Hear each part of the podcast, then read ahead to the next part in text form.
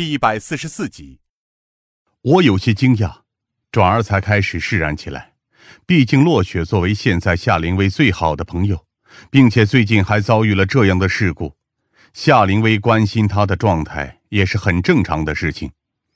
不过，我还是疑惑的问道：“你们老同学聚会，我一个外人横插一脚，会不会有些不好？”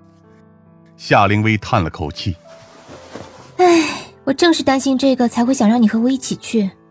我不想让这看上去像是同学聚会，毕竟我现在也是专案组的一员，不该用这么紧张的时间去处理自己的私事的。我理解夏灵薇的意思，她无非是想让这场面看上去多点正式意味而已，因此才会拉上我一起去。我倒是也没拒绝，毕竟有些事情我刚好也想和落雪聊聊。而且有夏灵薇在旁边的话，这场会面也能显得正常自然很多。因此，我们一拍即合。行驶在路上时，我还不忘刻意放慢了速度，毕竟这也算是疲劳驾驶。夏灵薇看着窗外，有些担忧的说道：“过去啊，他一直很胆小，不管是对那些恐怖故事，还是对那些骚扰他的男生，他一直都没什么办法。”而现在这种凶杀案就发生在他身边，啊，我都不敢想象他到底有多紧张。我一边把控着方向盘，一边轻声说道：“也别太担心了，毕竟时间已经过去了这么久，他也已经成熟变化了很多。现在的他，毕竟也是一名老师。但有些部分是不会改变的。”夏灵薇对我强调道，随即才像是坚定了信心一般。这一次，我一定要保护好他。落雪并不在家中，哪怕是现在临海大学已经停课，学生和教师们都人心惶惶的当下，他也坚持留在学校照看学生的情绪。从这点来看，他确实比夏灵薇想象中的要坚强很多。在落雪的办公室里，我们也见到了一身职业装的他。脱去了那身白裙之后，她显得成熟干练了很多，也可靠了不少。当然，这也丝毫没有减弱她的美艳程度。夏灵薇刚一见面，便直接和落雪来了个紧紧的拥抱，就像是年轻时候的闺蜜一样。而落雪也对她和我表示欢迎，并且还热情地给我们倒茶。啊。平时我这里基本上来的都是学生，其他同事都很少踏足这里。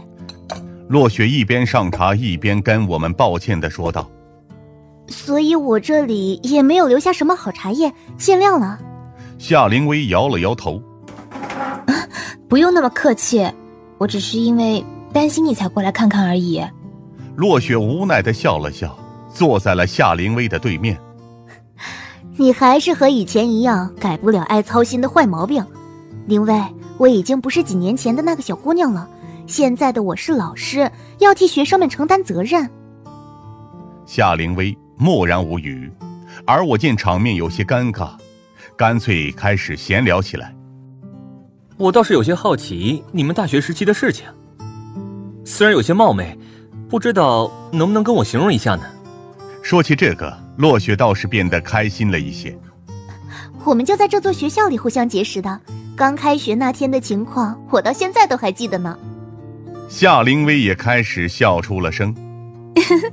对的，那天我刚进宿舍不久，就看见一个戴着大眼镜的漂亮姑娘，拖着一个更大的行李箱，满脸通红的探头进来，介绍自己的名字。落雪也羞红了脸。那时候我很少出门的，也很少和别人打交道。我家里人总是不让我到处乱跑，同年龄的朋友也很少。我有些诧异起来。高中时代也没有吗？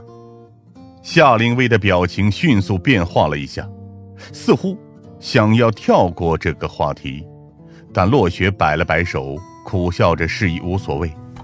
啊，那时候没人愿意和我交朋友。洛雪苦笑着说道：“当时我读的是文科班，而且还是走读生。”和大多数女同学都不是很熟络，她们更不会主动接近我。而且因为我性格内向，很少说话，再加上成绩的原因，久而久之，他们就开始认为我很高冷，还给我起了个名字，叫做冰山。我实在是难以想象，这样的绰号是怎么和落雪联系起来的。在我看来，他的个性正好和他的名字相反，如同春日的暖阳一般，足以融化冰川。而且后来隔壁理科班的很多男生都开始接近我，有些斯文一些的会给我写情书，或者是送礼物。落雪的眼神有些黯淡，那些我都尽可能礼貌的退回去了，但是没用。我能想象得出那些男生追求她的时候的那种疯狂，甚至开始想象自己如果在高中时代认识这样一个姑娘，会不会也有那种非分之想。至于那些粗犷一点的男生，他们还停留在那种喜欢一个女生就要故意惹怒她的情况里。